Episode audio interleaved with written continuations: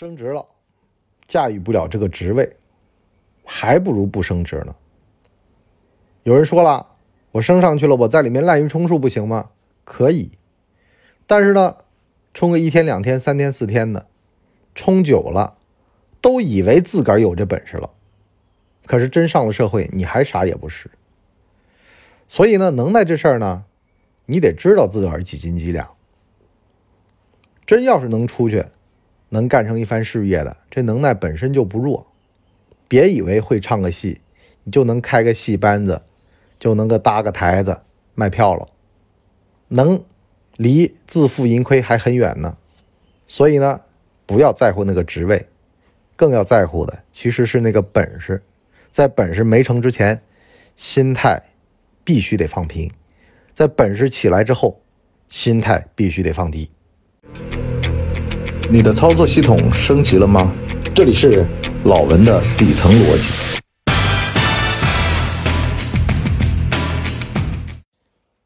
老文的底层逻辑，我们最近啊，老是说升职升职，可是呢，忽视了一个群体，就升上职的人。今儿个呢，有一个老哥跟我聊起来，他当年的一个心路历程，就叫啊。能力配不上职位怎么办？其实啊，我老是跟各位讲啊，我说人呢，有的东西是能撑大的，有的东西是撑不大的。你这肚皮儿吧，你这减肥吧，它都不能急。今天黄安呢在抖音上说呀，他最近践行这个十六小时轻断食法，这十来天才瘦了两斤两公斤吧。完了，他补了一句。他说啊，不能太快，你的皮肤跟不上，这倒真的是个理儿。提职呢，升职呢也不能太快，你这能耐跟不上，这能耐跟不上嘛，还容易吓破胆。我就见过呀，有那种年纪轻轻提拔到一个高位，周围的人虎视眈眈，一直呢死盯着他不放，后来呢也都是。就在那个位子上啊，熬到了退休。太早得到啊，未必是好事晚点拿到呢，反而呢还有惊喜。老是啊，有这个演艺圈的人啊，说谁谁谁大器晚成。可是呢，跟他同期的呢，现在都隐退江湖了。你就比如说啊，当年一块演《换大米》啊，这个都知道的有点年纪了啊，叫。这个吴刚，还有一位呢，就是我们的郭达斯坦森大爷。郭达大爷呢，当年啊当主角的时候，吴刚啊还是配角，穿一个粉红色的毛衣，演一小白脸唱美声的。那小品呢，说的就是一个呀，这个民间有高手，天天吼换大米的，唱这种清腔范儿。唱摇滚反而呢比学美声科班出身的要厉害。吴刚就演的是那么唱美声的那个小白脸。时过境迁，郭达斯坦森大爷的名气呢肯定没有吴刚响了。当然了，您会说呀，博叔啊，您都安慰我呢。这种神仙打架哪轮得到咱们凡人呢？可是呢，咱得知道，你这能耐不够呀，你带着一帮徒子徒孙。跟郭德纲斗啊，很吃力。现在满屏的舆论呢，全都是，就只留在了狮口脱险啊，虎口脱险呐，是吧？成名太早，而且呢位子很高，很多人盯着。经常听咱们节目的朋友啊，知道我喜欢呢跟大家聊点世俗常事儿，从来不聊什么海子里的事儿。啊，什么商界大佬的事儿？因为呢，这跟咱们太远。咱普通人呢，就过的是那么个普通的日子。那天呢，我刷到一抖音，杨奇涵奇葩说的这个辩手，他学校非常好嘛，名校出身嘛，所以呢，他说他有这个年龄焦虑。为什么焦虑呢？他说二十五岁啊，他就有同学当上副处级了，他想混仕途。到这个年纪，如果没上这么一台阶，他就完蛋了。后面就一步错，步步错，步步慢，那就完了，是吧？这辈子就上不了他想要去的那个位子了。我年轻那会儿也这么想问题，很天真，很可爱。但是呢，等你真的如果说啊，跟这些人聊一聊，你会发现啊，这还不如咱普通人呢。我不是劝您安贫乐道，我跟你讲一讲。首先呢，您要当党政干部啊，现在也挺难的。我就认识好几个，完了呢去扶贫，完了呢去挂职，跑挺远的地方，不着家，老婆天天闹着要离婚。你这是家国，家还是国，自个儿挑，没人逼你，是您要自个儿干这个的，是您自个儿要进步的，这咱们管不着。还有我一学弟，那天呢，在这个微信上刚好呢，他跟我聊起来事儿，说呢要去援疆。我说你想走仕途吗？他说想。我说自古忠孝两难全。这伯母同意吗？你妈怎么看？这家里人支持最重要，千金难买他们乐意。妈说不同意。啊，母在不远行。我说那你怎么看啊？你想要为新疆人民做贡献吗？他说，那我觉得我妈重要。其实有的时候啊，咱们不能说啊，一个劲儿的给人唱高调。每个家庭有每个家庭的情况。是吧？人家娘需要照顾。我看那种纪录片很真实啊，有的老两口，就那个二娃来了，二宝来了那个纪录片。小伙呢读书很好，留在了上海，名校毕业，在上海呢有一份好差事，可是呢偏偏生了俩小孩生到第二个的时候，他老婆照顾不住了，晚上就睡俩小时，怎么办呢？把小的就送回老家了，爷爷奶奶那儿。可爷爷奶奶呀，看着孙子呀，心里面想的是这儿子回来就更好了。为什么呢？你在上海那儿吃着喝着住着都没有回来咱这儿生活品质高，住的那么一个小破房子，啊，完了呢又没人在那儿给你啊说说话呀，给你。去找找关系啊！你在上海啊，其实还不如回老家呢。很多中年人是因为惯性待在了大城市，根本就不是因为他不想，知道吧？社会关系啊什么的。可是呢，真要是回去的，都说舒服。为什么呢？你生活品质这玩意儿吧，它跟挣多少钱没关系。你在上海，你还完房贷，你住那么一个八十九方的房子。你回老家，你住那么一百六十平方的房子，在上海，你挤地铁，啊，一天路上四小时，回老家。我有一年啊去深圳，我那感受特别深。有哥们在深圳机场工作，完了呢，路上倒腾好几个小时去深圳机场。我说你这玩意儿大城市，这个深圳啊，有意思吗？他说没办法，挣得多。我说你剩的多不多？你自个儿想想，他剩的不多呀。小孩培训班、学区房，全给你花出去了，一毛都不剩。我就跟他算了个账，我说你啊，回老家还有结余，而且呢，这个小地方节奏慢，每天呢还能养养生。我说你在这儿啊，四十多岁了还觉得自个儿是半大小伙子。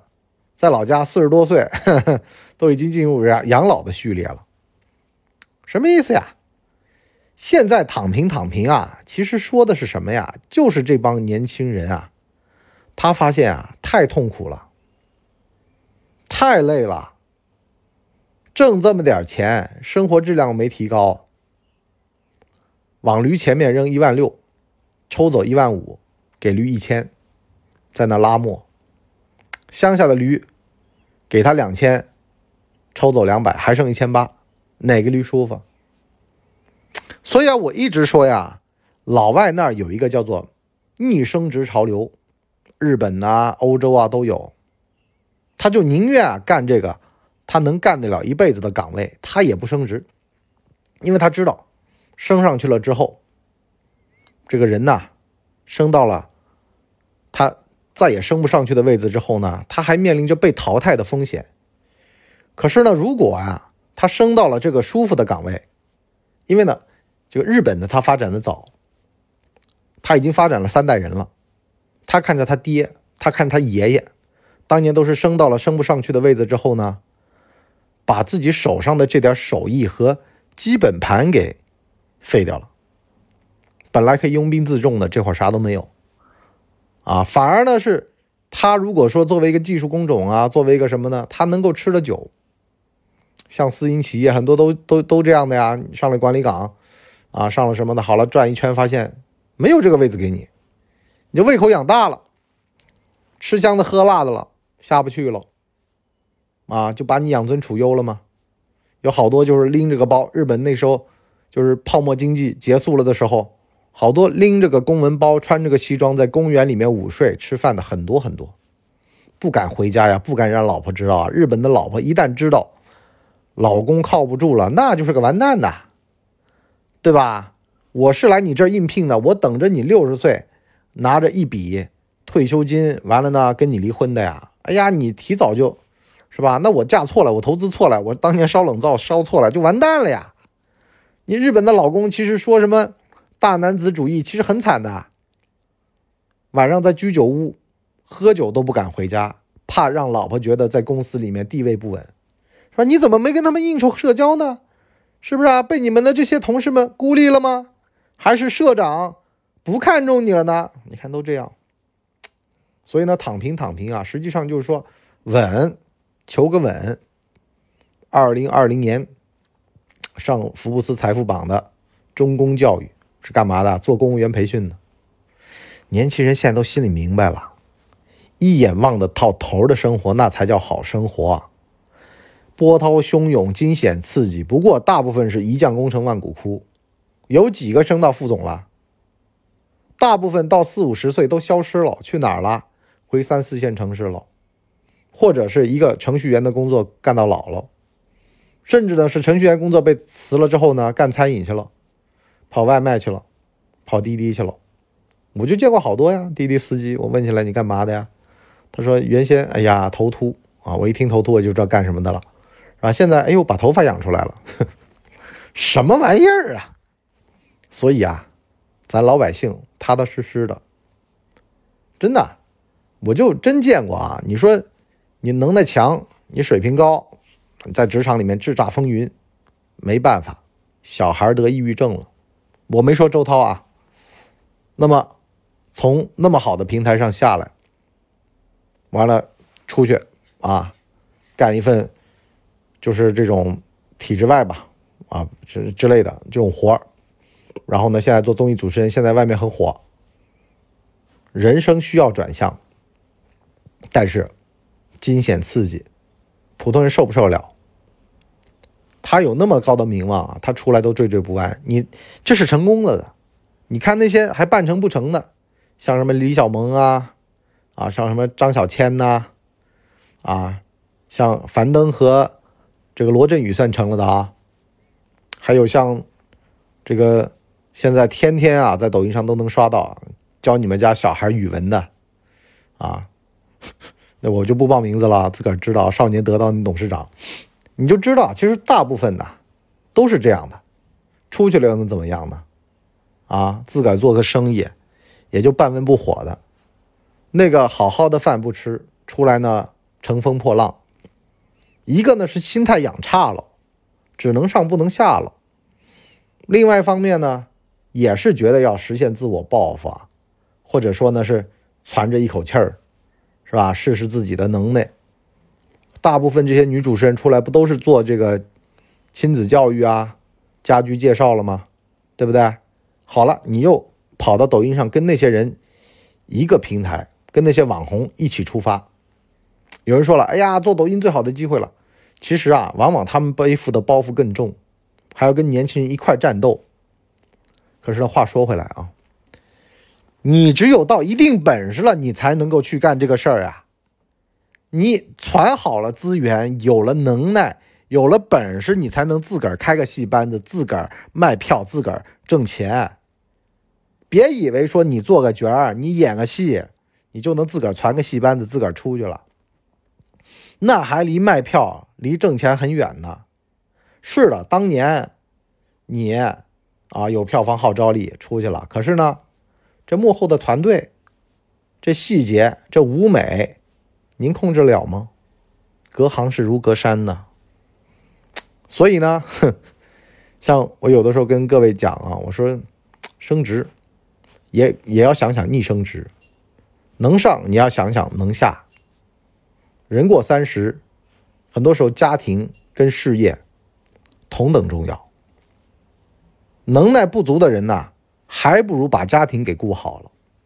能耐冠绝群雄的人，咱不论，就跟我一样的中人之资，我一样的这种普通人，您先把自个儿的日子过好了，把自个儿给伺候好了，别到时候啊，因为优秀，完了呢。弄得抑郁倾向，觉得哎呀，我这个不如啊，我那个不如啊，我得拼命。有的事儿你一时半会儿你处理不了，拿时间换空间，这也挺好。好了，我们今天上半集就先聊这么多，咱们下半集呢就跟大家扯一扯呀，啊，就把日子先过好了的这个逻辑。优秀优秀啊，得了优秀病了，每天早上苦大仇深的背那个单词儿，你还不如去读个研呢。你能直接用上，有考试等着你，你肯定能把英语读好。研读完了是吧？读个博呀，社科院有非全职的博，有非全职的博，去读呀，是吧？你能够把书读好了，哎，你说你职场里面发展是吧？特别顺利或者不顺利都没关系，你读个书嘛，是不是？你别假缓解焦虑，在那假努力、假奋斗都没用的，真奋斗、真努力。啊，拒绝假努力，提倡真努。好了，咱们下半集再见。老文的底层逻辑，第一季下半集，我们再会，拜拜。大家呢，请给我们的专辑点五星好评啊，这样的话呢，我们才能够到首页去迎接更多的朋友来光临。